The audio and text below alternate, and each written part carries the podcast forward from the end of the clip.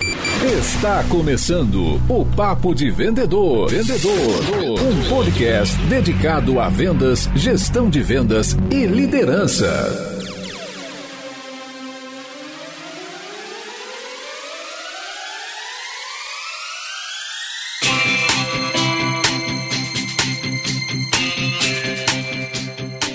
Olá, super vendedores, tudo bem? Estamos começando o nosso quinto papo de vendedor. Hoje a gente vai descobrir como ganhar a confiança do cliente estabelecendo rapport com ele. Vamos conversar sobre PNL. Eu sou o Leandro Munhoz, vendedor e fundador dos Super Vendedores e da Eagle X. E aqui do meu lado estamos com Daniel Mestre. Fala aí, pessoal, como está essa força? E no programa de hoje a gente conta com a participação especial do Marcos Souza. Marcão, seja muito bem-vindo. Olá, Leandro. Prazer falar mais uma vez com você e com o público que te segue, cara. Sempre bom agregar conhecimento aí e ajudar as pessoas. Legal, cara. Seja muito bem-vindo. Fique super à vontade para fazer suas ponderações. Você é um cara que eu gosto demais, eu gosto demais do teu conteúdo. Seja extraordinário. Tenho certeza que a nossa audiência vai ficar realmente impactada com o seu conhecimento, com, com tudo que você tem para agregar no nosso episódio, tá bom? Antes da gente começar, pessoal, vamos para os recados do patrocinador. Nós ajudamos empresas de todo o Brasil a desenvolverem seus processos comerciais, a implantarem um CRM para controlar sua operação comercial e contamos ainda com os treinamentos para a força de vendas. Clique no link que acompanha esse episódio para saber como podemos ajudar você e seu negócio a vender mais. E aí, bora pra pauta?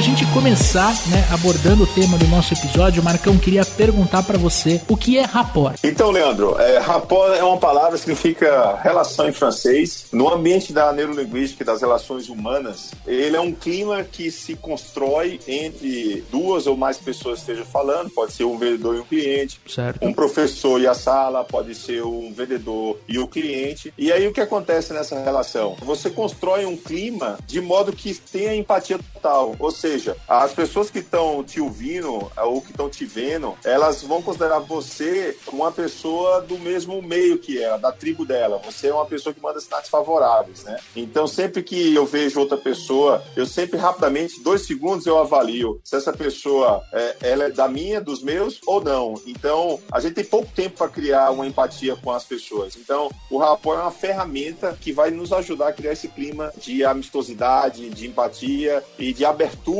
com as outras pessoas. Isso sempre de uma forma subconsciente. O espelhamento ele não é uma, uma técnica agressiva, certo? A gente usa o termo espelhar, né? E muita gente é, confunde com aquele espelhamento que a gente fazia de criança, que a gente copiava o coleguinha, né? Imitava todos os gestos. O espelhamento que eu ensino que deve ser feito é um espelhamento muito sutil. Eu, eu geralmente peço para espelhar uma parte do corpo com a outra parte do seu corpo. Então, se ele está balançando a cabeça, você não vai balançar a cabeça igual. Você pode okay. balançar os pés, a mão, mas o importante é que quando ele balance, você balance também. Se ele tem uma postura ereta, você tem que ter uma postura ereta. Se ele está numa postura relaxada, tem uma postura relaxada. Se ele, por exemplo, fala mais rápido, aí você fala mais rápido. É, por exemplo, você é uma pessoa que fala mais devagar do que eu. Então, se eu for falar com você, eu vou ter que desacelerar a velocidade da minha fala para eu ter um rapport contigo. Porque quando a gente não está em rapport, não há conexão, não há abertura. As pessoas não se, se compreendem bem. Então, por isso que é legal, como foi bom você lembrar, ela tem que ser feita de forma sutil. A primeira dica que eu dou é a seguinte: espelhe uma parte do corpo do outro com a parte do seu corpo se você tiver frente a frente. E também espere um segundo. Não faça na mesma hora. Espere um a dois segundos. Então, ele colocou as duas mãos no bolso, você dá dois segundos e coloca uma. Se ele colocou no bolso da frente, coloca você no bolso de trás. Entendeu? Então é assim: ele estava numa postura ereta, aí mudou de postura, espera dois segundos para seguir ele. Então, é sempre nesse clima que a gente consegue fazer de forma subconsciente e sutil. Beleza, legal. Quando a gente está falando de construção de relacionamento com o cliente, muitas vezes os vendedores eles têm pouco tempo para ganhar a confiança desse cliente, né? Tem alguns vendedores que trabalham com um ciclo mais longo de vendas, né? Que vão ficar aí em negociação durante um mês, dois meses. Ele tem um tempo para se relacionar, para conhecer um pouco mais desse cliente, né? Já construir um pouco de relacionamento, mas pro o vendedor que trabalha fazendo grande número de prospecção, visitas e tem que vender no, no primeiro dia, né? Aquela coisa, venda de impacto, uma coisa mais rápida. É, o que, que você poderia, além do, do, do espelhamento aí que você já explicou, que outras dicas você pode dar para esses vendedores conquistarem a confiança do cliente de uma forma mais rápida, né? Numa, numa primeira visita? Quando é uma, uma venda assim rápida, um contato rápido, eu costumo ensinar a técnica dos cinco pontos, né? É, que são uma técnica bem prática que dá para você é, memorizar rapidamente. O primeiro ponto, cara, é o sorriso. As pessoas, quando você começa uma relação com um sorriso, você mostra uma abertura maior. Tá provado que o sorriso é persuasivo, né? Você mostra que não tem nenhuma animosidade com o outro, que você não tem nada contra o outro e você tá relaxado. Isso é, deixa as pessoas mais confortáveis. Claro que isso depende do ambiente. Eu não posso chegar para uma pessoa que tá triste, que acabou de perder um pai e aí vai comprar um, uma urna funerária e você recebe um cara sorrindo. Você tem que entender muito bem que as técnicas têm que ser aplicadas no ambiente certo. O sorriso, eu estou considerando assim uma relação de venda de um produto, de varejo, né? Uma venda porta a porta, as vendas que acontecem mais no dia a dia. Então, o sorriso é o primeiro ponto. O segundo é olhar nos olhos.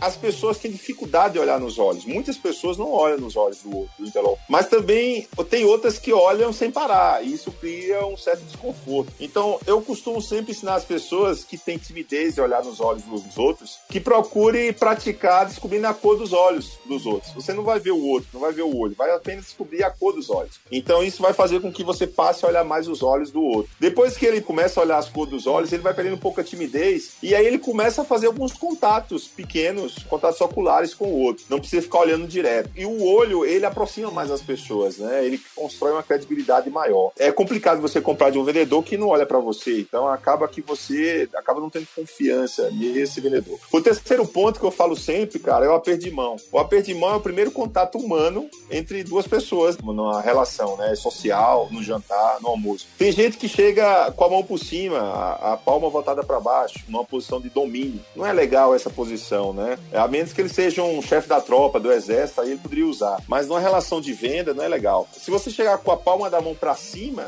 aí você está sendo dominado, também não é legal. O interessante é que a palma da mão, ela esteja a palma apontando para o lado esquerdo. E aí, com o dedão para cima, você vai, vai estar tá em equilíbrio com a pessoa que está na sua frente. E a pressão, aí vem o rapó, né? Alguns vendedores acham que tem que apertar forte a mão do outro. É um erro isso aí. Eu acho que a pessoa tem que apertar na mesma pressão que o outro está apertando. Se o outro aperta devagar, você aperta devagar. Mas se o outro aperta com firmeza, você tem que apertar com firmeza também. Porque senão, ele vai julgar que você não inspira confiança. Esse é o terceiro ponto. O quarto ponto é, é a postura, né? Já assim que chegar, já espelha a postura do outro. Se o cara tá numa postura, tenta espelhar, aproximar um pouco a postura. Às vezes tem vendedor que chega com o ombro caído, olhando pro chão, e a pessoa que tá na frente tá com o peito aberto, e aí você tá com o corpo fechado olhando pro chão. Não é legal também. E o quinto e último ponto, cara, é o que eu acabei de falar. É você acompanhar o gestual do outro. Então, se o outro mexe um pouco mais os braços, você acompanha um pouco ou com as mãos ou com os pés, ou com a cabeça também. É fazer o espelhamento cruzado que eu já falei. E outra coisa que eu acho que é importante reforçar nessa, nessa parte do acompanhamento, na sua técnica de cinco pontos, é que ele também pode acompanhar o ritmo da voz, o ritmo do pensamento. Se é uma pessoa mais acelerada, ele acelera. Também cabe isso, né, Marcão? Exatamente. Para você entender, a Rapó, eu tenho mais de 15 coisas para espelhar numa pessoa. Uma vez eu estava com uma chefe de RH, uma diretora de RH de uma empresa gigante, que tem aí mais de 5 mil funcionários, e ela tinha especialização em PNL e tudo. E assim que eu cheguei, comecei a fazer o rapó natural, como eu sempre faço. Aí ela brincou, ela falou: Ó, oh, não adianta fazer rapó comigo que você eu conheço a técnica. Eu digo: Ah, me desculpe. Eu falei pra ela: Me desculpe, é natural. Eu sou professor, acabo fazendo isso espontaneamente. Pra mim é o meu dia a dia já. Aí ela falou assim: Não tente fazer porque eu vou descobrir. Aí o que aconteceu? No final da conversa, eu falei pra ela: Eu disse assim, ó eu acabei fazendo dois rapó com você, você percebeu? Ela, não, não percebi. Aí eu falei assim, pois é, eu acompanhei a sua inspiração, então toda vez que você subia com o ombro e respirava, eu acompanhava a inspiração. Então eu acompanhava a velocidade da sua inspiração. É, e quando você acompanha a inspiração do outro, você vê se o outro tá é, ansioso ou não. Se tá calmo, se tá nervoso, se tá ansioso. E outro rapó que eu fiz, cara, foi é, de piscada de olho. Quando toda vez que ela piscava o olho, eu piscava também. Então a gente acompanhou e no final eu conquistei a confiança dela, que a princípio eu poderia ter perdido. Eu acho que essa técnica de espelhar a piscada do olho e a respiração, ela é um nível super avançado em cima do rapor, né, Marcão? Não, isso aí é para nível realmente avançado. É o nível mais básico, cara, como eu falei, o que dá para fazer primeiro. E é engraçado que rapor é uma coisa que você pode praticar com seu filho, cara. É, meu filho tinha um ano de idade, ele sentava na mesa para comer. E aí todo o gesto que ele fazia eu acompanhava. Resultado, sabe o que acontecia? Ele olhava para mim e ria, porque ele percebia que eu tava espelhando ele, acompanhando ele. Então dá para se praticar com criança. Ou se você parar para pensar, como é que a criança ela se torna igual ao pai? Se você observar, por exemplo, no shopping center, tá. passa o homem andando, ele tá andando com a bunda para dentro. Aí o filho passa atrás dele também com a bunda para dentro. A outra mãe anda com a bunda empinada, salto alto. Aí a filha anda também de bunda empinada, mesmo não tendo salto alto. Aí um anda com a postura, o ombro caído. O filho também anda. Isso não é genético. Ela desde pequenininho, ela observa quem ela gosta, que é o líder dela, tá. o pai e a mãe, e ele acompanha. É, para você ter uma ideia, tem rapó, por exemplo, de carro. Às vezes o funcionário chega numa empresa, o gerente, o diretor gosta de uma marca de carro, aí esse funcionário quer ser gerente, o que, é que ele faz? Ele compra a mesma marca do carro do gerente. É uma coisa que eu sempre brinco, eu falo assim, ó, se vista de acordo com o cargo que você quer ocupar e não com o que você ocupa agora. Porque lá na frente o gerente, que é um seu cliente também, porque a gente quando é funcionário, e às vezes as pessoas estão te ouvindo agora e vão dizer assim, ah, por que eu devo escutar esse podcast se eu não vendo? Isso é balela, né? Todo mundo vende, todo mundo vende imagem, ideias, conceitos, né, promessas. Então, se você é um funcionário e você quer uma promoção, cara, você vai ter que ser um bom vendedor vendedor, né? Porque aí você vai ter concorrência na empresa e aquele vendedor que se destaca e que normalmente as pessoas chamam de babão, o pessoal fala, ah, fulano é babão, né? Ele tá sempre copiando o chefe. Na verdade, não, esse cara é sábio. Ele percebeu que se usar uma roupa parecida com a do chefe, é, é, aí o pessoal mais antigo vai lembrar da propaganda, né? Bonita camisa, Fernandinho, que é uma camisa US Top, quem tem mais de 40 vai lembrar dessa propaganda, né? Chegava o gerente com a camisa e o dono da empresa, aí ele copiava na próxima reunião. Era um slogan que tinha bem legal. Quem tem mais 40 que eu vi STO podcast vai rir agora. Vai lembrar da bonita camisa Fernandinho. É. Então, da mesma, da mesma forma, essa brincadeira de vender dentro da empresa, eu usar o vestuário, o vestuário também é uma forma básica de rapó. Por exemplo, eu não posso chegar para vender numa loja de surf usando terno e gravata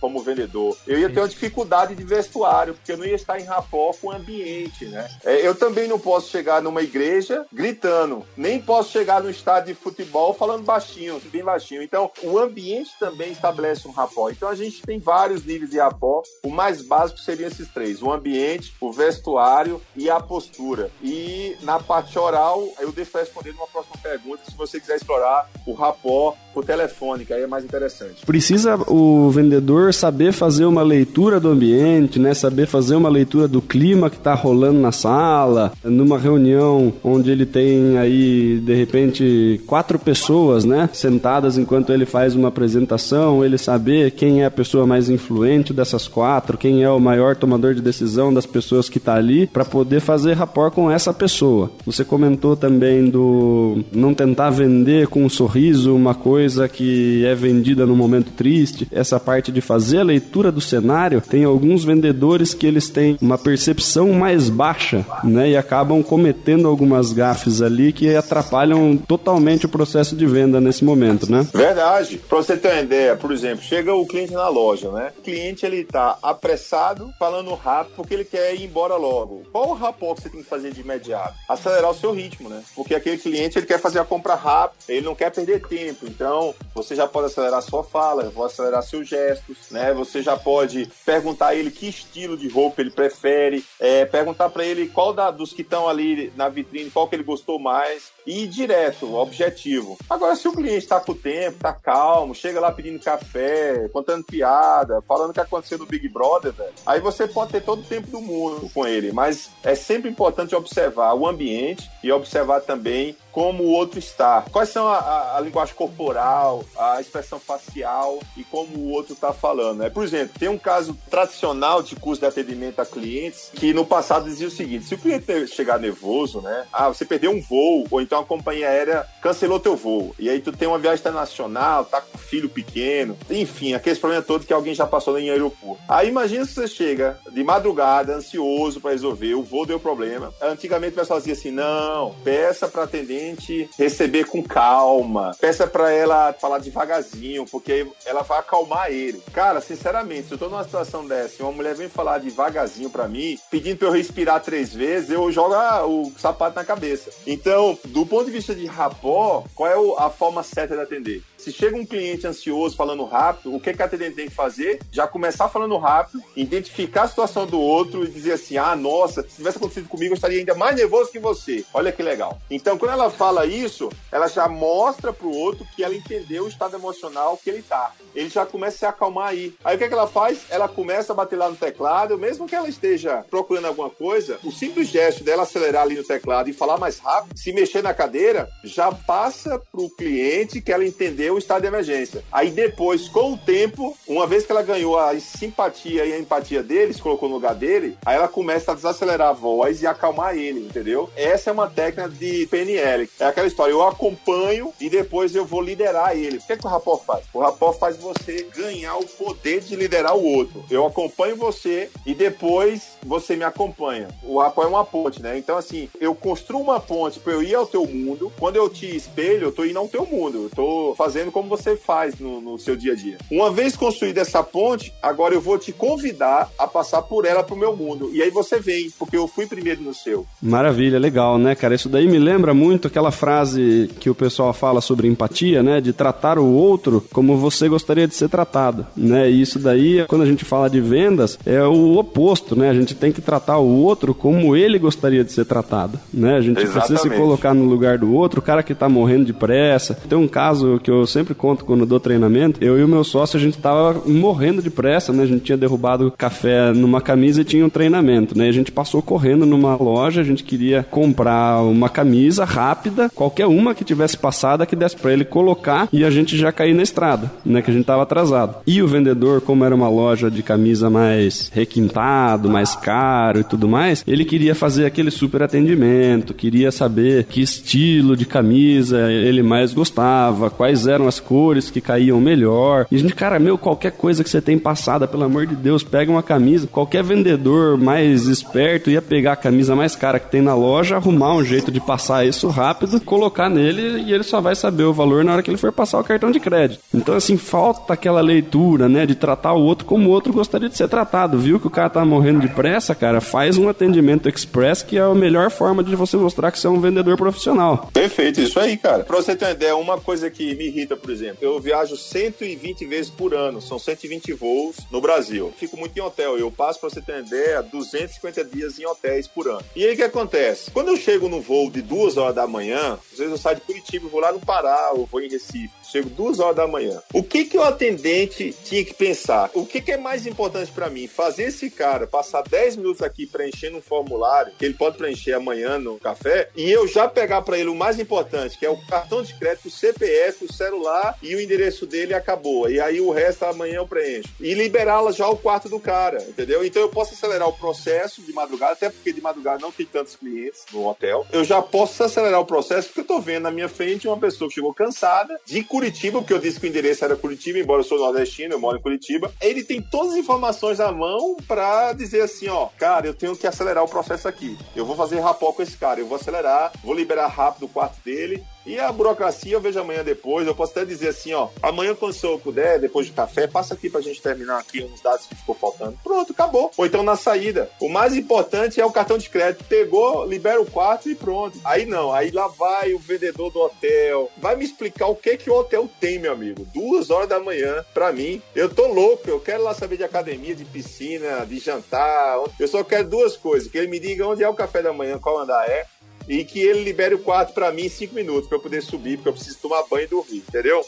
Perfeito, perfeito. Eu acho que falta um pouco também na, de contexto, né? É, o vendedor tem que ter um pouco de, não só empatia, mas ele entender o contexto que o outro está inserido. No caso, ele está chegando duas horas da manhã, não é normal, né? É, a pessoa, duas horas da manhã, o normal é que ela esteja dormindo. Então, acho que faz muito sentido as pessoas ficarem preocupadas e antenadas no, nessa palavra, contexto. Marcão, uma parte da nossa audiência aqui no Papo de Vendedor, né? É até um, um trabalho que a gente faz muito pela EagleX, é a parte de desenvolvimento de equipes inside sales sales, que são equipes de vendas internas né, das empresas. Hoje está cada vez mais comum as equipes estarem mais tempo dentro do escritório do que visitando os clientes na rua. Então eles fazem às vezes 25, 75, por exemplo, 75% do tempo dentro do escritório e 25 visitando, né, com uma agenda bem otimizada para otimizar custos. E uma das coisas que essa galera me passa muito quando eu estou conversando com eles é, Leandro, bacana, é, gostei de, desse tal de rapora, essa palavra francesa, mas eu quero saber o seguinte, como é é que eu faço para estabelecer rapport? Ou nem você passou brilhantemente essa, essa, técnica dos cinco pontos. Como é que eu faço isso quando eu tenho que atender o meu cliente através de uma call, né, de uma videoconferência, ou às vezes por telefone? Como é que a gente poderia passar de dica, de técnica para essa galera do Insight Sales? Então vamos lá. É, rapport do telefone, de uma forma bem clara, é o seguinte: você tem três características claras que dá para fazer rapport ouvindo a voz de uma pessoa. A primeira delas é o ritmo ou velocidade da fala do outro. Então, eu vou falar na linguagem comum. Os fonoaudiólogos vão usar outro termo, mas eu vou falar de uma forma bem leiga aqui. A velocidade da fala, né? Tecnicamente não seria isso, mas, por exemplo, tem pessoas que falam devagar, tem outros que falam mais rápido. Entendendo isso, eu posso falar sílaba por sílaba. Isso é uma forma de falar lentamente. Ou eu posso falar assim rapidinho, é outra forma de falar que muitas pessoas falam também. Então essa seria a velocidade maior, digamos assim. E aí o que, que eu aconselho? Se um cliente fala devagar,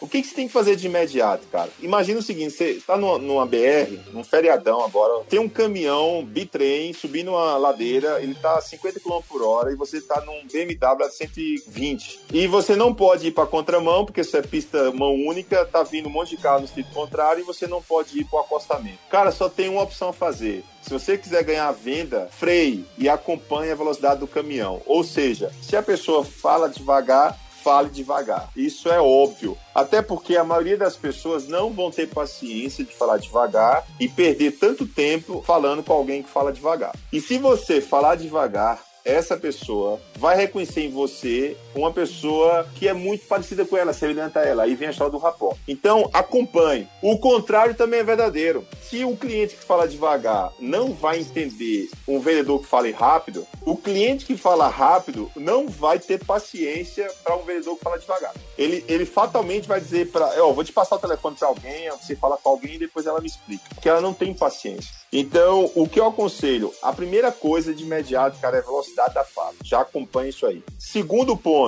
é a altura da voz. Então, se a, a, o outro fala mais alto, fala um pouquinho mais alto, mas não mais alto que ele. Sempre um tom abaixo, um nível abaixo. Se ele fala baixinho, você fala baixinho também. E o terceiro ponto que eu gosto são as palavras que o cliente mais usa. Por exemplo, se o cliente gosta de falar, por exemplo, palavras mais visuais, você fala palavras mais visuais. Por exemplo, eu não estou vendo, isso me parece. O verbo ver e parecer são verbos relacionados à visão. Então você vai usar mais um dialeto aí visual nas suas palavras. Vai usar mais verbos e adjetivos visuais. Se o cliente ele fala muito sobre a parte sinestésica, tocar, pegar, estou me sentindo pressionado a decidir, ele está falando em termos de verbos sinestésicos. Pegar, tocar, pressionar. Então você tem que usar mais verbos sinestésicos. E o terceiro seria o auditivo. Às vezes o cliente fala assim: não estamos em sintonia, eu não consegui captar a tua mensagem. Isso aí já é mais auditivo. Então o que é que você faz? Você sintoniza o conteúdo da tua fala. E uma quarta dica extra, que é o seguinte, cara, é evitar os ruídos. Às vezes o cliente está ligando pro vendedor e o, o vendedor tá lá mexendo no teclado, ó, digitando toda hora. Então o cliente sabe que ele não tá nem aí pro vendedor. Ele, o, o cliente tá é, digitando, tá tomando café, tá fazendo barulho, tá mexendo na caneta. Então, às vezes, o som de um objeto, ele vai fazer o quê? O cliente, ele tá 100% atento à voz de um vendedor no telefone. É 100%. Ele só tem a voz para julgar o vendedor, o produto e a empresa. Então, você tem que trabalhar muito bem essas três características. Senão,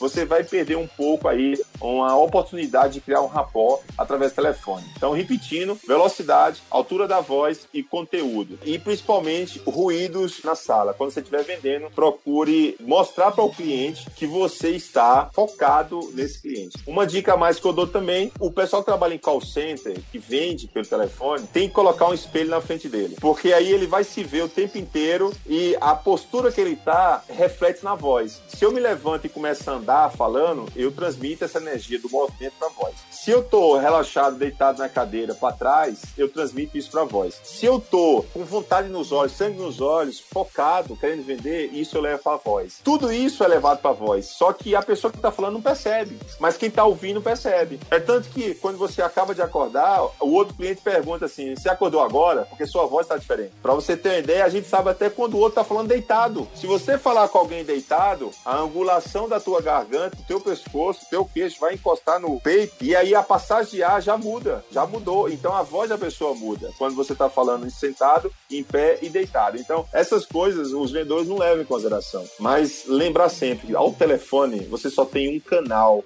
para conquistar o cliente. Você não tem o visual, você não tem o, o, espelhamento do corporal, você só tem a voz. Então tem que acompanhar bem o cliente. Perfeito, cara, muito legal. Vou acrescentar mais um ponto que talvez seja também um pouquinho mais avançado. Tem pessoas que são mais racionais, tem pessoas que são mais emocionais. Se a gente Isso. faz um cruzamento aí do rápido e racional, é, lento e racional, rápido e emocional, é, lento e emocional, a gente já consegue separar aí em quatro grandes grupos de pessoas, né? Você pode e deve usar aí o lance da velocidade, né? Atender rápido uma pessoa que está mais, mais apressada, diminuir um pouco a velocidade para a pessoa que é mais calma, né? Para ela não se sentir que você está querendo acabar logo o atendimento. Mas a gente precisa entender que a pessoa racional quer ir direto ao ponto, ela quer saber de detalhes, ela quer informações técnicas, ela quer um monte de informação para ela poder tomar a decisão. E a pessoa emocional, ela precisa de mais afeto, ela precisa de um pouco mais de história, ela precisa de um pouquinho mais de relacionamento, ela vai precisar de elogios, ela vai precisar é, de um monte de coisa, né? Quando a gente leva em consideração só a questão de velocidade, a gente ainda pode estar tá, é, não 100% conectada com essa pessoa, né? Porque ela tá esperando de mim uma coisa racional e eu tô sendo 100% emocional com essa pessoa. Então a gente também conseguir navegar aí num quadrante, né? De rápido, racional, lento e emocional, né? A gente faz ali é, dividido em quatro partes,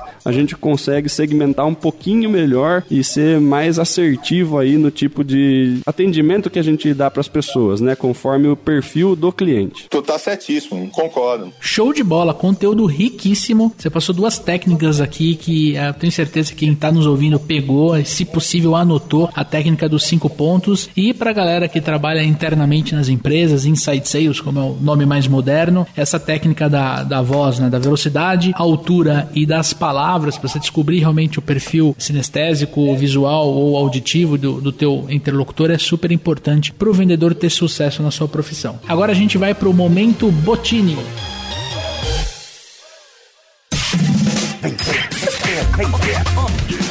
Momento Botini. Momento Botini.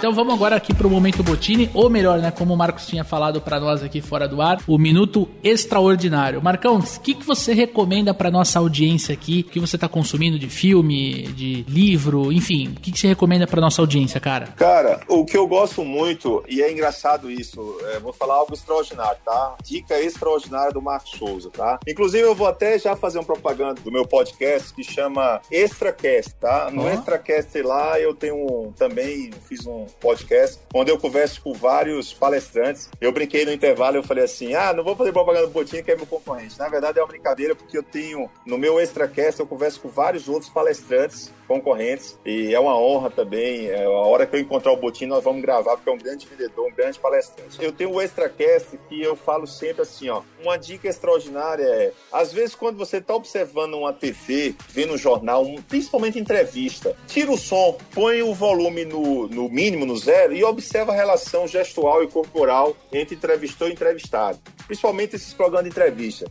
Passa ali três minutos só olhando a linguagem corporal do entrevistador, do entrevistado, para você observar se estão espelhando, se não estão espelhados. E aí você vai entender que mesmo sem um conteúdo da fala, você vai entender como é que tá o clima da entrevista. Perfeito. Se eles estão se divertindo, se estão conectados, se não estão, se um está sendo mais superior que o outro. Isso é um treino que vale a pena fazer. Um livro que eu gosto muito, que eu quero compartilhar com o pessoal, cara, é Como Convencer Alguém em 90 Segundos, Caramba. do Nicholas Butman. Ele fala muito sobre isso que você falou hoje, rapó, persuasão.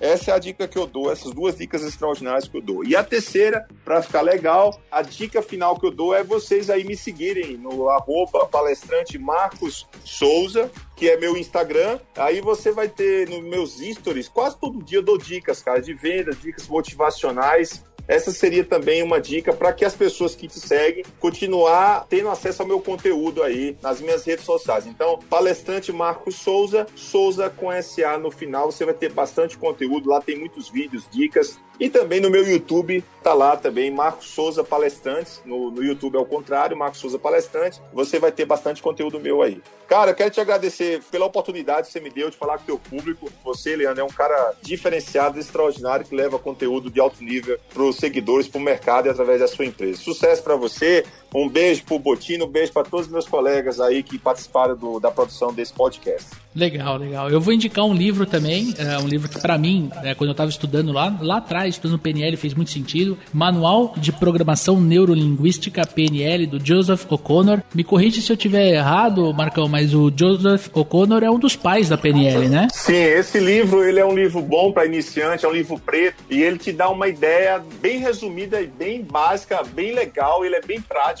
Sim. da PNL, né? Perfeito. Aliás, tem os dois. Tem um manual da PNL que é o mais grosso, é, Joseph O'Connor. Ele é um dos papas, ele não foi um dos criadores da PNL, mas ele é um dos grandes mestres da área, é bem respeitado. E o que é legal do Joseph O'Connor, é, só corrigindo, né? O preto que é mais fino chama Introdução à PNL. O azul que você indicou é o mais grosso, que tem mais informação, é o azul. Ah, é? É, o Joseph O'Connor, o legal dele, cara, é que ele tem uma linguagem muito acessível, muito simples, é bem claro e objetivo o texto dele, é bem legal. Legal. E você, Dani? Eu vou deixar um livro que chama Manual de Persuasão do FBI. Cara, é muito legal. Eles passam também várias dicas ali de como você pode se relacionar com outra pessoa para poder criar confiança com essa pessoa, você conseguir extrair informações, só que com exemplos totalmente extremos, né? De você ter que extrair informação de um prisioneiro, de um cara que é seu inimigo de guerra e tudo mais, e parte tudo do mesmo princípio que a gente tá falando aqui, né? Então, assim, se dá certo nesses casos extremos, com certeza ajuda vendedores a venderem mais também. Bom usar esse, esse tipo de técnica, tudo, sempre com a maior ética possível, com grandes poderes vem grandes responsabilidades. Você falou do FBI, eu lembrei de um seriado no Netflix, o Mind Hunter. Cara, é Sensacional. ab- absurdo. Maravilhoso. Maravilhoso. E mostra muito rapor na veia, né? Acho que o final da primeira temporada, aquilo que ele consegue fazer com o bad guy, com o vilão, acho que mostra muito o que é técnica de espelhamento, de empatia, de se colocar na visão, na- no lugar do outro. Achei fantástico. Esse cara. seriado ele mostra, na verdade, a história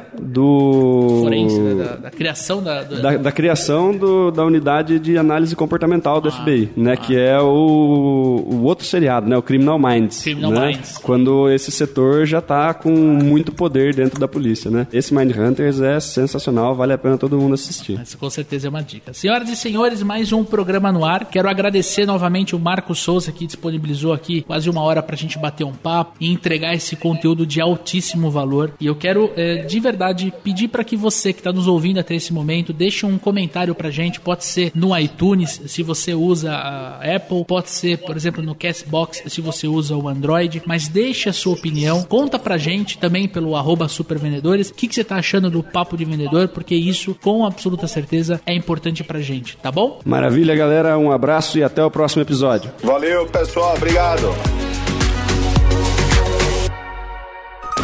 Este podcast foi editado por EditaCast.